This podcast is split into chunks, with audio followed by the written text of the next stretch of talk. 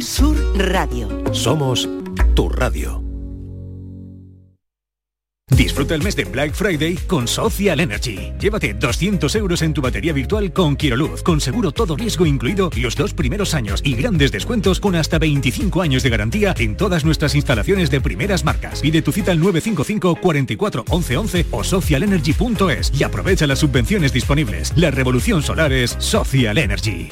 Gente de Andalucía te invita a conocer la provincia de Sevilla a través de lo mejor de sus productos y sabores con la muestra de la provincia, los pueblos en el corazón de Sevilla. Este domingo, desde el patio de la Diputación de Sevilla, sabrás cómo se elaboran panes artesanales, sabrosas carnes, cervezas, postres, vinos y licores.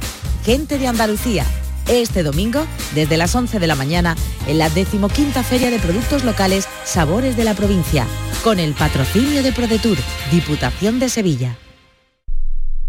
Canal Sur Radio.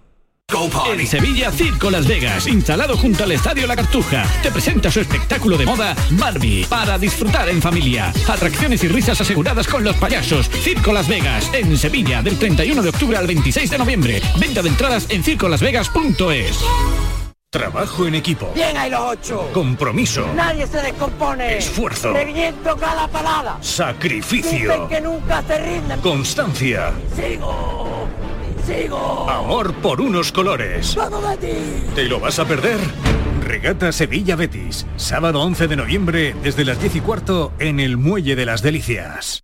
¿Ya conoces las lavadoras Nevir? Lavadoras de hasta 12 kilos con motor inverter y etiqueta energética clase A. Porque Nevir siempre piensa en el ahorro de la factura de la luz. Con las lavadoras Nevir podrás esterilizar la ropa deportiva y disfrutar de su velocidad de centrifugado y sus tres modos de lavado rápido. Si no la tienes aún, ve ya por tu lavadora Nevir. Las noticias que más te interesan las tienes siempre en Canal Sur Mediodía Sevilla.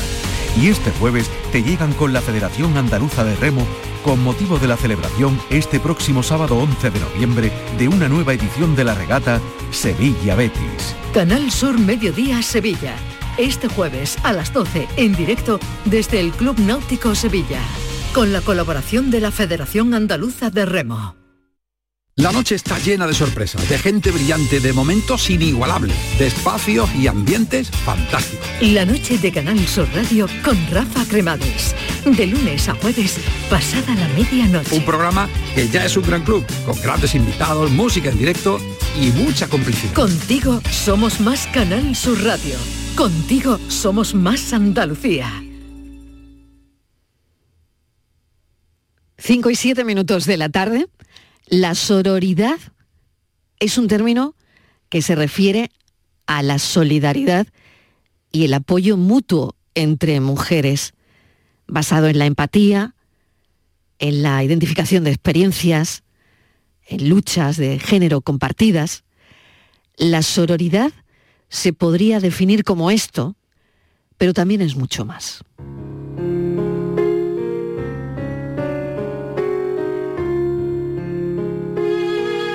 Decir bachillera equivale, pues, a decir mujer que presume de sus saberes sin tener de qué.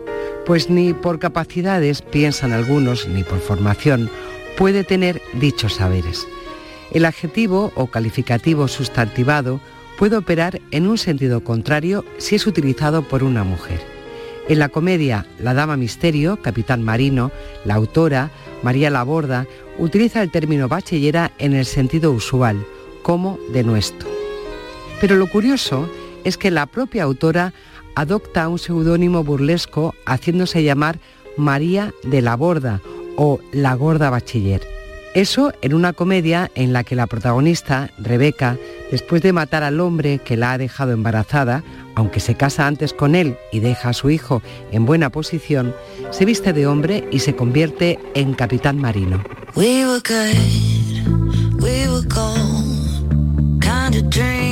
Acaban de oír el libro ganador del vigésimo tercer premio Miguel de Unamuno, que presenta una profunda investigación sobre la existencia de lo que hemos definido antes de oír ese extracto, de la sororidad en el siglo XVIII. La autora ha venido a este programa ya en alguna ocasión, es Herminia Luque, que examina la obra de escritoras, de escritoras de la ilustración en España y Portugal, demostrando cómo no solo compartieron amistad, sino que también establecieron vínculos de solidaridad sororal entre sí y con sus lectoras. Conscientes de la desigualdad de género en la sociedad de la época, estas autoras tejieron lazos tan personales como literarios, al mismo tiempo que participaron en instituciones típicas del siglo XVIII para amplificar sus voces y apoyar a otras mujeres de manera solidaria. Herminia Luque, bienvenida. Muchas gracias. Vaya trabajazo y enhorabuena por el premio. Ay, gracias, muchas gracias. Eh, estoy encantada de, venir aquí a hablar contigo. Eh, siempre es un placer pues efectivamente es un trabajo, pero bueno, como dice el refrán, sarna con gusto no pica. O sea Todo sea por algo más de algo más que definir la sororidad, porque es como bucear en la historia para sacarla a flote, para decir, bueno, que esto de la sororidad no es de ahora y que esto ha pasado en siglos anteriores. Sí, la palabra evidentemente tiene un recorrido muy reciente, es decir, en castellano no se utiliza pues eh, poco más de hace un siglo. Tenemos testimonio de que Miguel de Unamuno la utiliza, por ejemplo, en 1921 pero la, propia idea, es decir, la idea eh, de ayudarse entre las mujeres y sobre todo partiendo de la conciencia de que están en una situación de inferioridad, en una eh, situación especialmente vulnerable o con condiciones ya directamente muy negativas, eso existió, mm, ha existido en la edad moderna y de una forma muy especial en este contexto literario. Entonces, yo he partido de este concepto preguntándome, ¿es posible aplicárselo a mujeres del siglo XVIII? ¿Existió verdaderamente? ¿Podemos hablar de esos vínculos? Y mi respuesta sí ha sido positiva en el sentido de que aunque efectivamente el término no, no lo encontremos en los, documentalmente en los textos del siglo XVIII, pero sí podemos ver que las escritoras, las traductoras, las asistentes a las tertulias en el siglo XVIII tenían conciencia de que las mujeres estaban en una situación de inferioridad. De hecho, debía de ser un tema eh, frecuente en las tertulias, porque tenemos una, una, coetánea, Inés de Joyce, que vivió en Málaga y en Vélez Málaga, y, escribe su texto, un texto ensayístico que se llama Apología de las Mujeres, escribe ese texto de mujeres mm, desde el hartazgo, diciendo estoy harta de, hablar, de escuchar, de decir que las mujeres no tenemos estas capacidades y en ese contexto cotidiano que eran las tertulias que se realizaban en los hogares, que eran tertulias sociales evidentemente,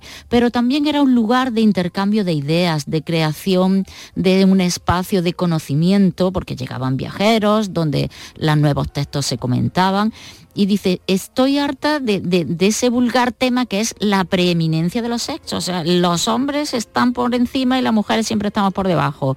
Entonces ella dice, no, aquí vamos a ver cómo, cómo retomamos esta idea y, verdaderamente vemos que acude a llamar a sus, a sus eh, hijas en primer lugar, porque le dije a ella su texto, pero al conjunto de las mujeres también. O sea, existe esa llamada, esa búsqueda de ese público, que es un público lector evidentemente, pero también es amplio, es decir, llama a las mujeres a usar la inteligencia de, de alguna forma buscar una emancipación o buscar un espacio autónomo de, libertad. Qué interesante es esta investigación. Siglo XVIII, atención, ¿eh? siglo XVIII. Y que, mm, bueno, pues esto ya eh, empezaba a, coger color, ¿no? Em, ¿Qué lecciones contemporáneas crees que podemos aprender de esa sororidad que existió en mujeres de la ilustración. Sí, pues eh, esa, esa es la, una de las gratificaciones de investigar en, eh, siempre pues, en estos temas, el tratar de buscar cosas que nos interesen y sobre todo ideas que hayan servido de plataforma a otras o que tengan, pues en este caso, un carácter muy claramente liberador o emancipatorio. La, la última enseñanza y lo que está fundamentalmente en la mayoría de los textos de estas mujeres es una idea muy sencilla que parece que la tenemos asumida, pero mm, que verdaderamente todavía encuentra pues muchos problemas y eh, se ponen a veces algunas piedras en la rueda de un desarrollo que debería ser mayor.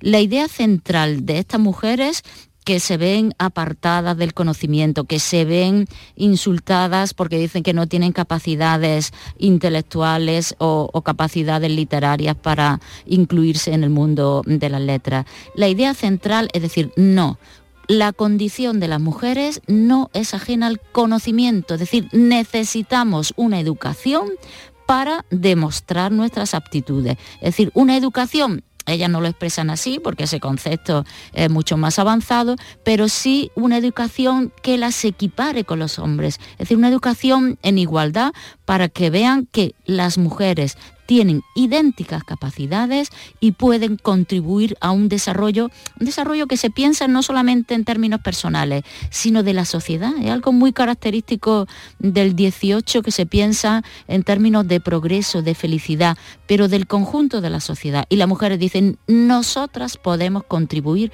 a ese desarrollo desarrollándonos nosotros es un concepto absolutamente contemporáneo y desde luego está presente en, nuestros días y no podemos prescindir de él. Ahora, una sociedad que no tenga en cuenta a las mujeres, una sociedad que no propicie el desarrollo de las mujeres, evidentemente es una sociedad reaccionaria y condenada al fracaso en, muchos aspectos y por supuesto a, un retroceso en, en, su desarrollo más inmediato.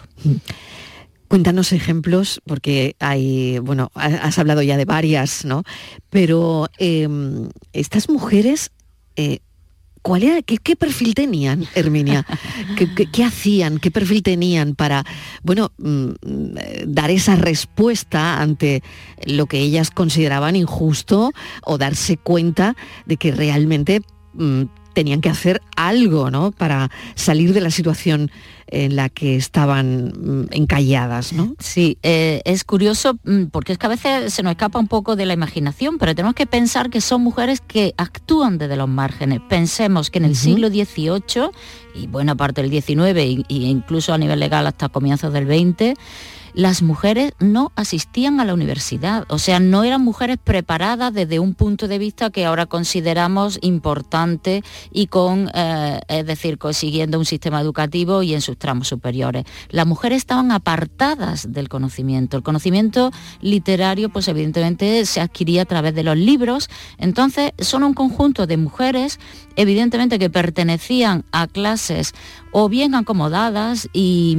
en, algunos casos aristocráticas, o mujeres de comerciantes, em, gente pudiente. Que tenían más mundo, claro, por así decirlo. Sobre todo que podían costear a las niñas una educación. Es decir, es que la educación, en el momento que pensamos, no es que no solo no pudieran acceder a la universidad, sino que no existía... Claro, porque habría otro tipo de mujer que, que no podían implantearse esto. Porque la escuela, Exactamente. existían las amigas, lo que bueno, el Estado estaba preparando ah, pues algún tipo de escuelas, la iglesia, pero no había una enseñanza obligatoria. O sea, la, mayor parte de las niñas no sabía leer ni escribir, el analfabetismo era generalizado y entonces son mujeres de clase burguesa o bien a veces mm, del mundo del teatro, que también tiene una conexión con, la cultura, pero sobre todo son mujeres que pertenecen a clases acomodadas, que tienen una mm, capacidad de, mm, económica para tener maestros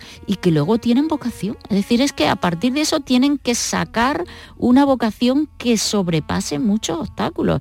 ¿Por qué? Porque en primer lugar, en el texto que, se ha leído aquí al principio, es que se las ridiculizaba. Las mujeres que mm, querían saber, que discutían, que leían, que estaban al tanto de las cosas, eran bachilleras. Y bachilleras era como decir un perro verde, era como decir algo que no existe, porque las mujeres no no eran bachilleras, es decir, no accedían a ese grado y entonces en realidad estaban diciéndole como una cosa rara, Despectiva, monstruosa y desde luego fuera de lugar en ese contexto social. Entonces son mujeres preparadas, mujeres con una vocación y una decidida voluntad de integrar, de aportar algo al mundo literario.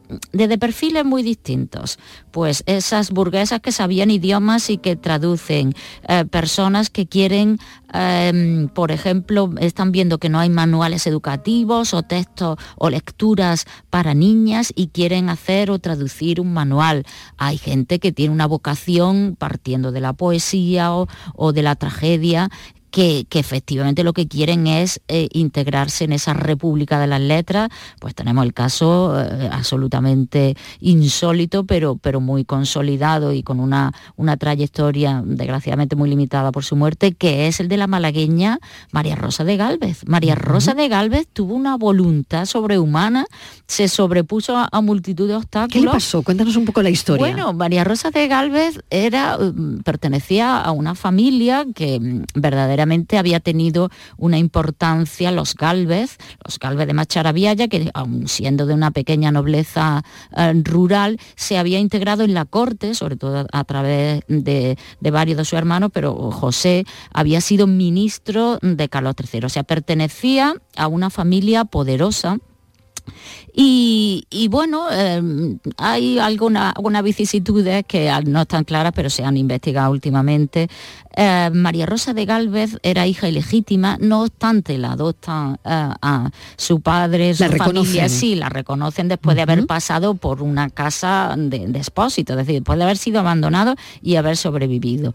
Pero lo desdichado en María Rosa es que realiza un matrimonio muy desafortunado. Entonces se casa con un primo suyo, un pariente, que es absolutamente mm, un ser despreciable, porque aparte de ser un dandy, de, gustarle nada más que el juego, los lujos, mm, directamente luego despilfarra toda la fortuna de María Rosa de Galvez. Entonces María Rosa de Galvez se ve abocada a la miseria y en un momento en que no existe el divorcio, lo que se plantea es un, un pleito de separación, luego tiene que reconciliarse, o sea, condiciones muy duras hasta que finalmente llega hasta tal punto esa, esa carrera desgraciada, que, además la propia María Rosa lo, describe en una, en una obra dramática que se llama El egoísta, porque describe perfectamente ese tipo que solo piensa en sí mismo y no piensa ni en su hijo ni, en la familia y que eh, gasta todos los bienes de fortuna de la familia,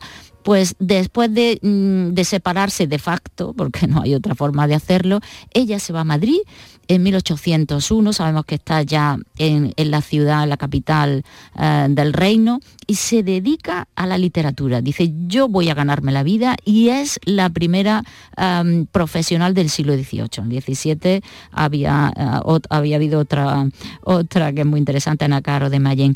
Pero María Rosa de Galvez consigue evidentemente tirando también de sus buenas relaciones familiares, de sus contactos, de esa mm, tupida red de, mm, en fin, de relaciones que habían tejido pues, sus tíos y, su propio padre, em, tira de esas relaciones, pero también demuestra una voluntad y una asertividad enorme diciendo yo soy literata, yo voy a, a traducir, traduce obras, crea sus propias tragedias y triunfa en el teatro. Es decir, a veces tiene eh, también críticas muy severas, pero consigue representar sus obras, consigue verlas publicadas y hace una carrera dramática como no tienen muchos en este momento porque ni siquiera está definida esa función de autor que se gana la vida. Es algo extraordinariamente raro ya en un hombre en el siglo XVIII, pero en una mujer más raro todavía. Y, María, María Rosa tiene la astucia suficiente, la inteligencia de darle la vuelta a, los prejuicios. Mm, si le dicen, no, es que es una mujer y tal, dice, pues precisamente por eso, es decir, dado que soy una mujer y no hay mujeres que compongan tragedias en España o que traduzcan, pues que me reconozcan el mérito. O sea, tiene una habilidad social, pero también esa habilidad de, aprovechar en, beneficio propio ese concepto de autoría y aun siendo mujer lo reivindica mm, con, absoluta lucidez y, y siendo consciente también de su falta de preparación y, en fin, ella por lo menos se disculpa en algunos momentos, pero sobre todo de su valía, consciente de su valía y de que aquí estoy yo, porque venía. porque fueron, somos, realmente. Porque fueron, eh, somos. Y gracias por este trabajo sororidad, una genealogía. Eh, premio de ensayo Miguel de Unamuno. Por último, Herminia, es bueno, una conversación que, fíjate, llevamos 20 minutos hablando y es tan interesante, ¿no? Eh, al final de, de, toda esta investigación que has hecho, ¿no? ¿Con qué te quedas? ¿no? Porque esto, claro, tiene un impacto en, tus lectores, ¿no? Es para que tengan esa comprensión de la historia de mujeres, pues eso, en la literatura, eh, sobre la sororidad, además tan importante de mujeres que ayudan a otras mujeres en esto, que se dan la mano, ¿no? Para que eh, nos entiendan, ¿no? Pero ¿cuál ha sido el hallazgo más revelador para ti después de toda esta investigación? O quizás más sorprendente. Bueno, yo sacaría una mm, conclusión global, que es decir, merece la pena absolutamente buscar y en el pasado esos referentes, porque yo entiendo que la sororidad es un concepto que debemos desplegar las mujeres y no es necesario para, para nuestro desarrollo y para nuestra completa inserción en igualdad en esta sociedad, que no, es, no, no existe todavía, pero mm, sobre todo que merece la pena, que existe, que se puede, que a través de la palabra, rescatando esa, eh, esa, esas trazas, esos eh, rescoldos, lo que pueda quedar de esa sororidad, merece la pena hacerlo y verdaderamente no puede haber sororidad si no hay memoria. Es decir, una sororidad mm, plana que no reconozca esa genealogía, que no haga homenaje a las que nos antecedieron, que reivindique el legado de otras, nos va a condenar a exactamente perder nuestros logros, a que no se reconozcan y a que no exista una continuidad como desgraciadamente hubo a lo largo de toda la modernidad. O sea, merece absolutamente la pena recuperar ese legado histórico, literario y decir, bueno, esto es lo que hay, tenemos esa memoria, queremos preservarla y la dejamos así para generaciones venideras. Un placer. Herminia Luque, muchísimas gracias por habernos acompañado. encantada. Gracias. No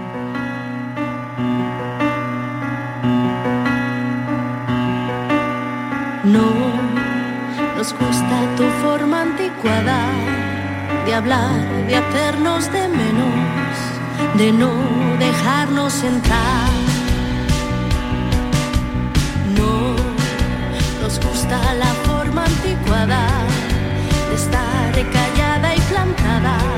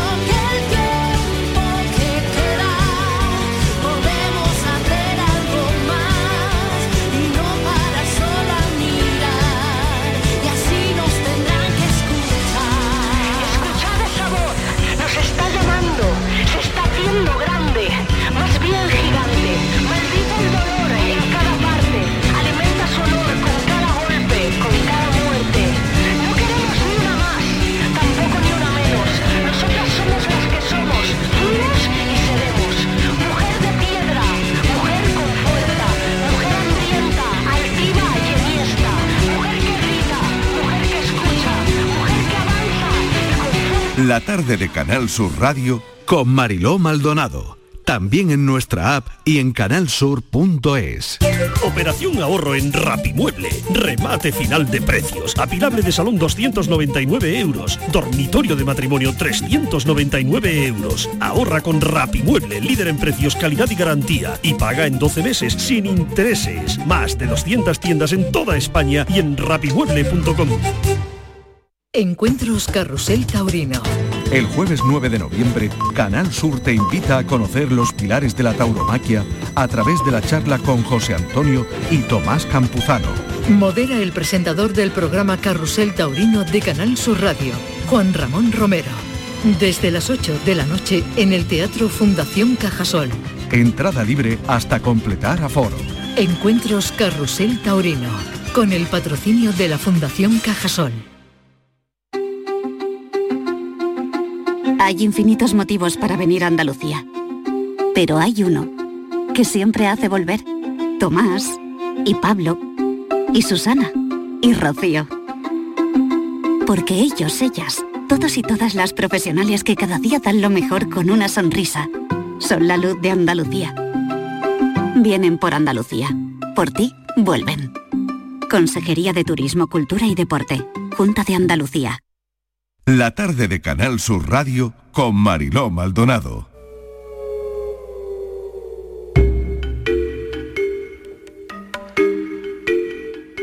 Cinco y 32 minutos de la tarde, momento este para el espacio La tarde en tu búsqueda, el 6 de noviembre. Se producía el hallazgo de un cuerpo en la laguna del Parque del Tamarguillo. eh, esto está cerca del Parque Alcosa, en Sevilla. Y bueno, se temía lo peor. Y desde luego lo peor era que encontraban a José Antonio Hernández Barrul, joven desaparecido. Y desgraciadamente este ha sido el resultado y así ha terminado esta historia. Patricia Torres, ¿qué datos tenemos? Hola Marilo, buenas tardes. Pues quien lo encontró fue un hombre aficionado a la ornitología que estaba en la laguna de dicho parque haciendo fotos algunos pájaros y que vio un cuerpo flotando boca abajo. El cuerpo aparentemente presentaba una pronunciada hinchazón y signo de haber estado en el agua durante un largo periodo de tiempo, lo que contribuyó a su estado avanzado de descomposición.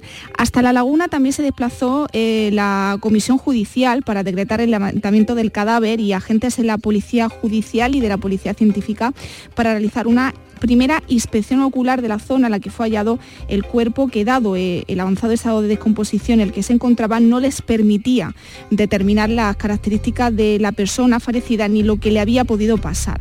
Según algunas fuentes y después del informe preliminar sobre el cuerpo de este chico, quedaría descartada la muerte violenta, aunque esta información debe ratificarse cuando se conozca el resultado completo de la autopsia. De esta forma, los investigadores apuntan a que José Antonio no- eh, pudo morir ahogado fruto de una muerte accidental.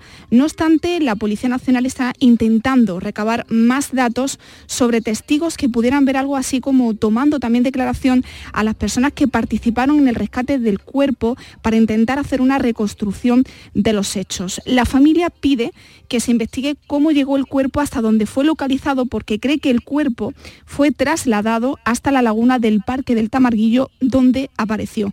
Un tío del joven asegura que hubo batidas de búsqueda en esa zona y no encontraron nada. Del día 2 al día 3 estuvimos casi toda la familia y mucha gente apoyando, muchos jóvenes, peinemos toda aquella zona y empecemos a, a buscarlo por todas esas zonas. La familia del joven ya se había concentrado antes del hallazgo en los juzgados de Sevilla para denunciar la impotencia y la desesperación que sentían. Los padres del joven, arropados por decenas de familiares y amigos, explicaron que el desaparecido abandonó el domicilio familiar sobre las 6 de la tarde. Dijo que se iba a dar una vuelta con la bici a buscarse la vida y que no iba a tardar, narró su madre Luisa Barrul, lamentando que desde ese momento hubiera transcurrido ya una semana sin que se conociera el paradero de su hijo. Así que Mariló seguiremos muy pendientes y si se produce pues alguna novedad en este caso. Un caso con muchas incógnitas del que estaremos pendiente. Bueno, buscan a una joven de 17 años desaparecida en Alaurín de la Torre, en Málaga, desde hace dos meses. ¿Qué sabemos de este caso, Patricia? Carmen Ainara Fernández Santiago lleva Mariló desaparecida desde hace casi dos meses, como bien dices. Tiene 17 años, se le perdió la pista en el municipio malagueño de Laurín de la Torre el pasado 6 de septiembre, según la asociación SOS Desaparecidos. Esa organización ha lanzado una alerta con sus fotografías para que cualquier ciudadano que pueda haberla visto aporte información que permita dar con su paradero.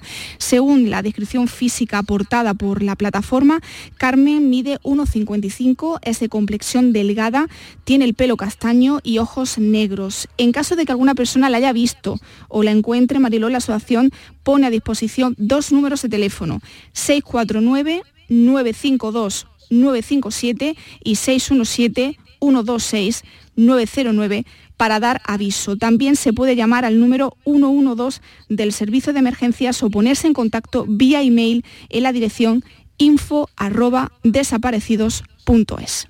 Información del servicio público porque ya saben que este programa también lo es y como siempre hablamos con familiares de personas desaparecidas eh, siempre en este espacio. Y hoy queremos abordar la desaparición de José Cañete, desapareció en Sabadell, se ha cumplido un año eh, de su ausencia, su familia está claro, lo sigue buscando. ¿Qué sabemos? Pues José Cañete Mariló, diagnosticado de Alzheimer, salió a pasear el día 4 de octubre del año 2022 por Sabadell, como era habitual. No acostumbraba a desviarse de su rutina, pero ese día, ese fatídico martes, José desapareció sin dejar rastro. Salió de casa sin documentación, sin medicación ni sin teléfono móvil.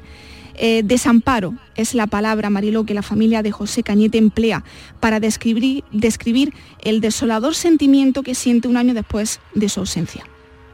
Vamos a hablar con Mari Carmen, que es hija de José. Mari Carmen, bienvenida. Hola, buenas tardes. ¿Cómo Gracias. estáis? ¿Cómo os encontráis? Ya me acaba de comentar Patricia que se ha cumplido un año de la ausencia de mm, José, de tu Sí. padre. Bueno, ¿cómo, cómo está la familia y, y cómo está la investigación también, claro?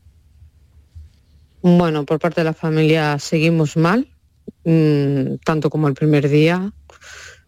Eh, la incertidumbre de no saber, eso es lo que nos mata. Y bueno, por parte de lo que son profesionales, hace mucho que ya dejaron de buscar. ¿No se ha vuelto a buscar desde cuándo? Bueno, la familia no hemos dejado de buscar nunca. Yo personalmente no he dejado de buscar a mi padre. pero por parte profesional, ya que en su día empezaron tarde también, porque lo que fue la búsqueda con todos los profesionales, mm, me refiero lo que es bomberos, mozos de escuadra, eh, em, policía local, forestales, ADFs, bueno, todos los que son los dispositivos que, que implican una búsqueda, se produjo nueve días después de la desaparición de mi padre, junto con voluntarios. Nueve días después de la denuncia de desaparición. Sí, sí. Bien hecho fue nueve días después. Patricia. Es que Mariló se hizo todo mal desde, desde el principio, porque además Mari Carmen lo ha comentado en, en nuestra entrevista previa que hacemos eh, antes de la sección, de que no se activó ningún dispositivo y ni se siguió ningún protocolo. Eh, Mari Carmen, me- a mí me gustaría que situara a los oyentes eh, en ese día. ¿Cómo te enteras de la desaparición de tu padre y quién fue la última persona que lo vio? Vale. Eh, en ese día, eh, la única que se percata de que no viene soy yo. ¿Por qué? Porque es muy raro que mi padre sobre la una, una y media de al mediodía no llegara a casa. Él siempre venía a casa, siempre. Él nunca dejó de conocernos, él hacía su rutina diaria y él siempre volvía a casa. Era muy raro, muy extraño que no apareciera. Bueno, aquello que yo ese día me tenía que incorporar a trabajar a las dos y media de la tarde, pero ya me avisó una llamada con- conforme a las tres y media que mi padre no había aparecido, que era mi madre, ¿vale? Aún así que tenía, tiene Alzheimer, pero pudo ella avisarme y entonces ya ahí ya sí que mis sospechas ya fueron que mi padre algo pasaba. Tu padre además, eh, Mari Carmen, convivía, eh, como antes has comentado, con el Alzheimer desde hace seis años, pero él hacía su rutina sin ningún tipo de problema. Ningún tipo de problema, nunca, Nunca estuvo desorientado, que lo tuviéramos que ir a buscar a algún sitio, no, nunca. Él hacía su rutina normal. Él, como te comentaba Patricia, también era una persona que disimulaba muchísimo su enfermedad. Eh, Aparentemente no, no lo notabas. Y bueno, y él nunca dejó de no conocernos, ni a la familia, nos conocía a todos. Él se encontraba bien, es decir, porque claro, em, Sí. la, la pregunta, Mari Carmen, es en qué, en qué punto de la enfermedad se encontraba, ¿no? Y creo que lo estás revelando ahora mismo, ¿no? O reconocía a todos, él ha dicho Patricia que salía, salía de casa, hacía sus rutinas, eh, su ruta normalmente, ¿no? Claro, mm, me da la impresión de que estáis en un punto, en el mismo punto de salida, en la casilla de salida todavía, ¿no? Estamos Porque, igual. claro, estáis igual que hace un año, ¿no? Pero Sí. eh, es importante saber en qué punto se encontraba tu padre en la enfermedad, ¿no? como comento, él hacía su rutina, él no, no tenía, o sea, la, la supervisión que yo le hacía a él es que sí que ya le tenía que preparar las pastillas, ya llevaba un tiempo atrás que le preparaba las pastillas, pero aún, a- aún así él se las tomaba bien. Empezaba a fallar algunos días atrás, pero bueno, él tenía su pastillero bien hecho y él se tomaba sus pastillas bien. ¿Alguien lo O vio? que no- ¿Alguien lo vio? ¿Tenéis alguna pista? ¿Alguien ha podido comentar algo? Sí, hubo un, un amigo de él, ¿vale? Que me, me comentó que lo vio el mismo día a las 11 de la mañana en el centro cívico. Sí que es verdad que hizo como un pequeño amago, ¿vale? Porque fue, fue visto y no visto. O sea, fue querer entrar al centro cívico, pero este señor estaba leyendo un diario y dijo, mira, Cañete, viene por aquí. Y cuando fue a volver la mirada a la puerta, ya mi padre no estaba. Entonces le extrañó, dijo, qué raro, no ha entrado. Y ahí ya se pierde la pista. No sabemos si giró a la derecha o a la izquierda. ¿Y alguna cámara de seguridad, Mari Carmen, que pudiese captar la última imagen de, de tu padre? Ojalá. Eso lo pedimos desde el primer minuto y nada, según ellos lo han mirado todo, miraron Renfe, miraron la TUS de aquí de Sabadell, mm, pero claro, no, pues se habían cogido algún tren, yo sabía que algún tren no podía coger porque no sabía coger tren, pero no, no hubo ninguna cámara que lo identificara. Pues esta familia sigue en el mismo punto, un año después. Eh, Y Mari Carmen, no sé si quieres añadir algo más. Nosotros lo que hacemos desde aquí, desde la tarde en tu búsqueda, es eh, daros voz, mm, poneros el micrófono y que, y que vosotros podáis compartir ¿no? Mm, vuestras inquietudes, eh, si hay alguna cosa que decir, pues que se diga en este contexto, en este foro, en fin, lo que, lo que estimes oportuno. Bueno, yo lo único que, que quisiera añadir, ya que con mi padre no ha podido ser, que si hay algún desaparecido desde el minuto uno, o mejor minuto cero, que la familia ya lo eche de menos, que por favor activen todos los protocolos, que para eso hay un protocolo, sobre todo para niños con, con desapariciones, que hay un apartado y otro apartado para personas con Alzheimer, que tienen que actuar desde el minuto cero y que lo hagan porque no lo hacen. Mari Carmen, muchísimas gracias. eh, mucha suerte. Un abrazo enorme. Gracias a vosotros. Un abrazo, Gracias. Mari Carmen. Gracias. Gracias, Eh, igualmente. Pues Un caso, Patricia Torres, muy duro. Muy duro. Sobre todo cuando Y- hablamos de las personas vulnerables, ¿no, Marilo? De una persona con Alzheimer, que no sabes que en el momento de la desaparición, mm, pues él estaba en un punto de la enfermedad que no, que no parecía grave o que no parecía pues ni terminal ni por supuesto nada de Ni eso, ¿no? avanzado, claro. Ni claro. avanzado, exacto. El inicio Entonces, de, de la enfermedad, ¿no? Y Claro, Nadie se claro. esperaba ese, bueno, pues esa desaparición. Pues seguiremos con los familiares mm, en la tarde en tu búsqueda contando las inquietudes que tienen y para eso les ponemos el micrófono delante. Gracias, un saludo Patricia A ti, Torres. un abrazo. Hasta ahora, seis menos cuarto. La tarde de Canal Sur Radio con Mariló Maldonado. También en nuestra app y en canalsur.es.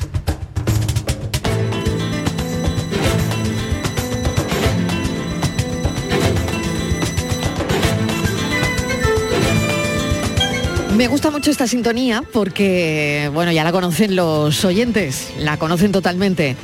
Carrusel Taurino. Ahora mm, tendría que salir Juan Ramón Romero diciendo aquello de ¿cómo están? En fin, con ese ímpetu, con, con esa personalidad, con ese carácter. Juan Ramón, bienvenido. Gracias, es un honor, es un honor eso estar es, aquí. gracias, un eso. honor, claro es que, que, sí. es característico suyo además, ¿no? Bueno, alegría. oye, encuentros Carrusel Taurino. Voy a sumar a Estivaliz Martínez, que también la tengo por ahí. Estivaliz, bienvenida. Y que Hola, ¿qué tal, Juan Ramón? Campeón, artista, saberlo maestro. todo. Bueno, favor, yo te llamo maestro, porque eres un maestro. Bueno, a ver, maestro, cuéntenos qué va a pasar porque hay, desde que se empezaron estos encuentros Carrusel Taurino, mm, esto ha ido, como dicen algunos, a más a más. Sí. Esto ha ido, esto ha ido creciendo, ¿no? Exponencialmente. La verdad es que sí. Mira, yo estoy realmente sorprendido porque es muy difícil mm, hacer cosas nuevas, tú sabes, aquí claro, está todo claro, inventado. claro. Y de pronto pues unas entrevistas con toreros, con tal, suena como algo ya relativamente ya, pues, en fin, como muy habitual. Pero cuando tuve la oportunidad de hacer estos encuentros de carrusel taurino, pensé, mm, ¿y por qué no entramos en ese rinconcito del alma de, de los protagonistas de la tauromaquia, que son los que realmente pueden transmitir cosas nuevas, ¿no? Así que yo voy sin guion. Claro, lo que no se ha contado nunca, a lo mejor no. Yo Yo creo que guion. en un encuentro mm, de los que hacéis, eh, hay gente que se ha, bueno, pues desnudado literalmente, ¿no? Y Bueno, que- ha habido cosas- Exactamente, y que han contado cosas que no han contado en otros foros. Ya, es una cosa que yo mismo me Claro. alucinaba. ¿A ti qué te ha sorprendido? Bueno, lo que sé, De que si te cosas. cuento ver, pues, cosas. que por ejemplo, muchas. en la última, que es la que tengo más reciente, me sorprendió mucho la relación de Rivera Ordóñez con su abuelo Antonio Ordóñez. Fíjate que Ah, tan bonita, ¿sí? ¿no? Pero, Buah, pero ¿qué fue que lo que me- te sorprendió? Pero, pues me sorprendió la dureza. Había una relación de devoción por parte de Rivera Ordóñez a su abuelo, a- como todo el mundo que conoció a Antonio Ordóñez. Yo tuve mucha amistad con Antonio Ordóñez cuando era jovencillo. Y, y, bueno, era un tío diferente a todos. Era el maestro de maestros, y él lo sabía, y bueno. Pero mm, yo aquella relación mm, pues la, la veía de otra manera, como más proteccionista por parte de, de Antonio Ordóñez hacia Francisco Rivera Ordóñez. Y contó todo lo contrario. Te voy a poner un ejemplo de lo que contó. Dijo, eh, mi primer traje de luces, cuando debuté en Rondas sin picadores, la primera vez que toreaba en público, pues todo el mundo tiene la ilusión de hacerse un traje muy bonito, en oro, y ir allí como, como muy deslumbrante. Y él podía, económicamente podía, y, en fin. Bueno, pues el abuelo le dijo, no, de plata. ¿Y sabes por qué le dijo de plata? ¿Por qué? Tú no vas a llegar ni a, ni a banderillero, así que... si te- dices? si- Sí, ¿en serio? Le dijo eso, pero que lo declaró él, yo me quedé muerto. Digo, Yo también. me quedé que- muerto. Claro, digo, claro que o sea, que era muy exigente, era muy duro con él, Exactamente, muy eh, duro, sí, Juan pero Ramón, claro. Cuando hay estas sagas de familia, eh, el... Sí, pero hay el- gente que no funciona así, ¿eh? Claro. Hay gente que, que a lo mejor no, que, le saldría bien eh, con él, pero, que mm, Claro, claro. el mundo funciona no, así, no, no. ¿eh? Yo personalmente en mi experiencia, Mm. como en los años que yo toreaba, pues había toreros a los que eh, los apoderados le exigían mucho y siempre estaba muy mal. Por ejemplo, Espartaco. Su padre, el padre de Espartaco era como, no sé, ¿cómo se llamaba el tío aquel de los 300, de, de los griegos? No me acuerdo cómo se llamaba. Bueno, el jefe de los 300, ¿no? De los griegos. Sí. Leonidas. Pues ese tío... Ajá. Pues ese tío era eh, como una especie de mm, capitán general Sí. que era, bueno, bueno, pues el padre de Espartaco era así de exigente. Le decía, había cortado Espartaco tres orejas, ¿no? O cuatro. Un éxito escandaloso y tal. Y decía, no, el toro tenía dos rabos y tú no se las has cortado, así que ponte a entrenar. Qué barbaridad, Y- fíjate, ¿no? Y funcionaba con él. Sí, sí, bueno, pero a lo mejor... Eso a- no funciona con todo el mundo, no, pero oye. a mí me dicen eso y me vengo abajo ahí un rincón y Sí, eh, me pongo a yo llorar. también, conmigo no funcionaría Claro. esa película, pero oye, Fíjate que estoy pues Se ve pensando- que, no sé, y luego los toreros están hechos de otra pasta, que también es verdad, ¿no? Sí, sí, pero hay toreros más Claro. eh, de moral más eh, lábil y a eso Claro. le pegas un palo que lo matas. que estaba pensando que esa, eh, el mundo del toreo yo lo veo con, con mucho sentimiento, con mucha disciplina, lo que, es, lo que es la profesión. Pero por lo que estás contando, eso luego se traslada al ámbito personal, al ámbito familiar, porque en el toreo hay Bueno. auténticas sagas, ¿no? Absolutamente. Por ejemplo, la que vamos a ver mañana a las 8 de la tarde. Eso es. Eh, Que para eso ha venido Juan sí, Ramón, para meto, la cuña y sigo. José Antonio y Tomás Campuzano. Es la primera vez que están mía. juntos. Madre mía. La primera vez que Lo están que va a salir de ahí. Madre mía. Lo que es capaz de hacer salir de ahí, el ¿eh? Juan Ramón Romero, ¿qué, qué es Uf, la capaz de saga conseguir? Campuzano. Oh, Oye, que esto no es fácil, ¿eh? Hombre, no es fácil favor. sentarlos a los dos, ¿eh? No, no, no. Y no es fácil mm, conseguir a la saga Campuzano, ¿eh? Ahí está. Mira que me está mirando así como diciendo, y, y me está mirando como diciendo, claro, claro. Yo, me- yo- claro, yo me pregunto, Juan Ramón, Dime. ¿cómo es posible que en cada encuentro de carrusel taurino te superes y te y No, sorprendas? Porque eh, yo- yo- me han dicho, tú no, ¿eh? Que el último va a ser tremendo también. El, el de, el de mañana va a ser terrible. Tremendo. Y- pero, el otro va a ser 30, todavía no- campanazo. sí, pero no podemos desvelar. No se puede contar. No, porque hasta que no esté... No me puede dar el titular. No puedo. Pero- pero va a ser fuerte, pero Yo va a ser- solamente os puedo decir que es un bombazo y que es Un la pelotazo. Sí, y que es la primera vez que, que va a suceder algo así. Qué barbaridad. Bueno, ven el de mañana, ven el de mañana, es el 30. el de mañana- Pero el de mañana los campuzanos. Sí. Figuras con las corridas duras y las maduras. Sí, claro. Es que ellos han estado en figura Claro. con los toros más difíciles y más complicados y con los más eh, bonancibles, digámoslo así, a priori. No hay ningún toro que sea bon- bondadoso o bonancible a priori, porque cada toro es como un melón sin calar. Es una condición que tiene que no se descubre hasta que sale al ruedo, porque es la primera vez que se torea. Hay gente que no tiene mucho desconocimiento y piensan que al toro se le enseña a embestir y un toro cuando está cinco minutos en la plaza empieza a orientarse de dónde está cada cosa y a aprender cosas mm, rápidamente, ¿no? Bueno, pues en ese sentido lo que vamos a vivir es eso, un melón sin calar de lo que eh, cada uno va a sacar de su corazón. Eso, ¿tú qué quieres saber? Eh, ¿Qué, qué te gustaría a ti saber de los campuzanos? Yo quiero saber fundamentalmente eh, cómo fue esa superación de los dos para adaptarse a lo que se le venía, para eh, ser un poquito, eh, estar en lo más alto, bajar a lo más bajo, renacer de la ceniza a lo más alto y adaptar, adaptarse a las circunstancias y también, porque no lo voy a decir, ¿eh? yo quiero saber la rivalidad que había entre los dos Qué hermanos. bueno. Bueno, yo creía que no lo iba a decir. Sí, hombre, claro. Yo es que- creía que no lo iba a decir. Hombre, es que no puede ser. Yo quiero saber dónde está, porque son, bueno. son hermanos, pero bueno. en el ruedo pues serán dos perros de presa, que dices. Claro, porque hay, hay pique, ¿no? Claro, ¿Cuántas veces evidentemente. O sea, les hay habrán pique. Preguntado aquello de quién es mejor de los dos? ¿Cuántas Hombre, veces? esos 40.000 veces. Bueno, pero que eso la gente, bueno, lo- los y yo periodistas... mañana se lo voy a preguntar. Claro, es, que, es que tú imagínate, Juan Ramón, lo- lo- vosotros, lo- los, periodistas que os dedicáis a, eh, bueno, pues a, a esta información ¿no? y a transmitir corridas de toros, eh, claro, probablemente habéis alimentado también un poquito ese, ese pique, ¿no? ya Eh, venía de serie. Ya venía de serie. ¿no? ya venía de serie. Ya venía de- no, no había que alimentarlo mucho. No, pero, pero lo que se alimentó, se alimentó incluso más por, el- por las personas que les dirigían que Mm. Claro. buscaban un cierto marketing Claro. y en aquella época, ahora esa palabra en aquella época no existía, Claro. pero, pero vamos, en la publicidad, en las cosas, eh, el pique, los fomentaban lógicamente, ¿no? Era- claro, claro. Pero es verdad que el título de, de ese encuentro eh, les define muy bien, a las Y- duras y a las maduras. Y otra pregunta que no sé si va a dar lugar o te parece No, una tú tontería. suéltalo, suéltalo, es, suéltalo. Claro, eh, los dos eh, son hermanos, eh, son rivalidad o no, pero como toreros serán diferentes, por muy hermanos que sean. Entonces, ¿qué ha aprendido el uno del otro? Ah, venga, yo se lo pregunto mañana, pero seguro que mucho, Nos va a muchísimo. tener que llevar contigo, Sí, ¿eh? por ejemplo, Tomás eh, se- es el menor Mm. en cuanto a edad. Cuando ve a su hermano torear es cuando decide ser torero. Fíjate, ¿no? O sea es. que después aparecerá el pique, pero Claro. hay alguien que abre camino. Claro, alguien que abre camino. el hermano mayor ab- abrió camino queriendo ser torero y cuando él lo ve que era muy más, más pequeño y estaban en esa edad donde uno es adolescente y el otro ya es un chavalito maduro, más maduro, bueno, maduro con 18 20 Sí, años, sí. que- pues él se arranca y dice, yo quiero ser como mi hermano. Claro, pero luego llegan las facultades, ¿no? Porque tú Eh, puedes abrir camino, pero luego eh, mm, eh, la persona que te sigue Claro. despuntar Claro, totalmente. ¿no? Claro, en principio tienen todos los que tienen un nombre previo, tienen una ayuda, porque ya han hecho un recorrido de marketing, Exacto, ¿no? ya es conocido su apellido, el- si- más si son relativamente ya, eh, o no famosos, sino conocidos como toreros, ¿no? Les abres muchas puertas.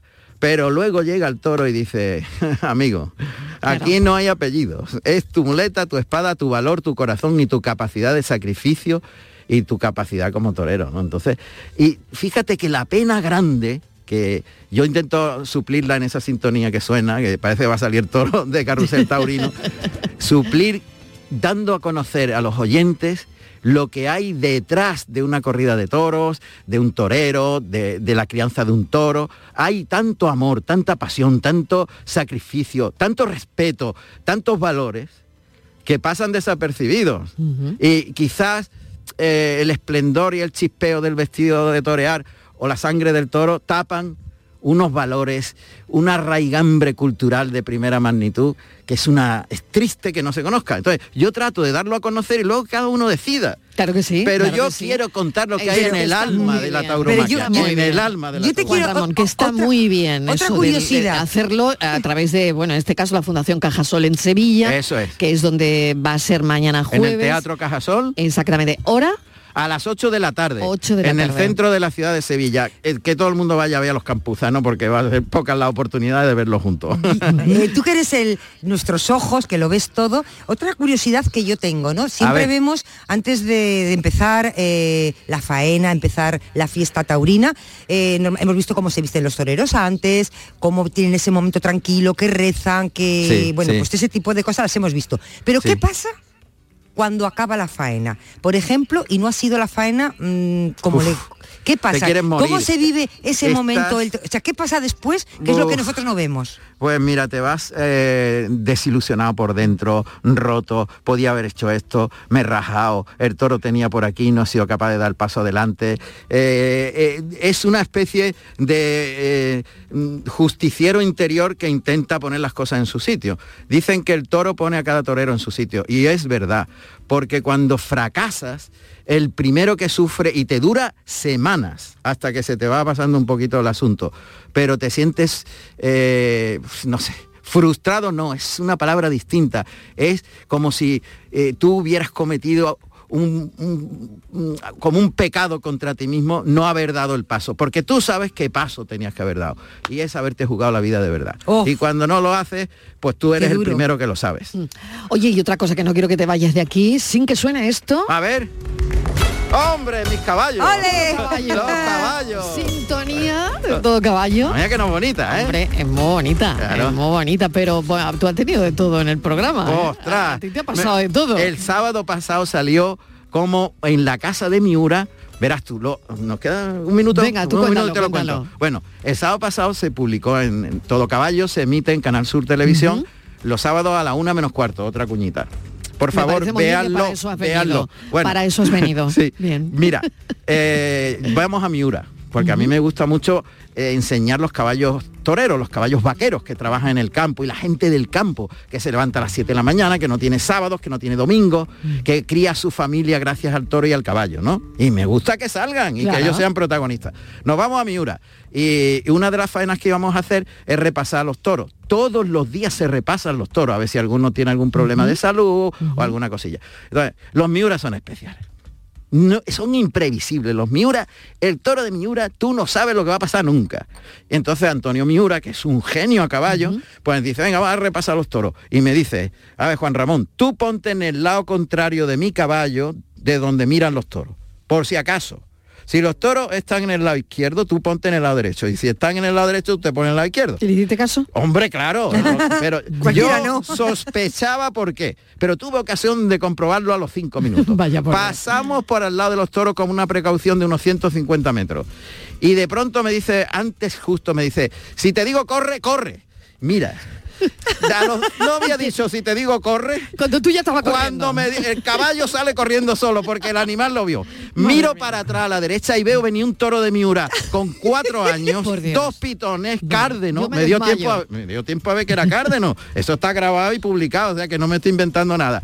Y sale como una flecha en busca nuestra. Me dice eh, eh, Antonio Miura corre y el caballo llevaba corriendo un rato. El mío salgo recto. Y Antonio Miura me salva la vida. Porque gira a la derecha, que se llama cuartear al toro, se deja llegar el galope del toro prácticamente a un medio metro de la cola del caballo y le pega un recorte y se lleva al toro. Porque el toro cuando entró venteó, orisqueó el toro a dos kilómetros es capaz de ventear una vaca en celo. Con eso ya te lo digo todo. Qué barbaridad. Sí, ventea las feromonas de la vaca. Bueno, pues ventea Queremos libro, demás. ¿eh? Queremos libro. Queremos libro de Bueno, esto, ¿eh? pues mira, termino.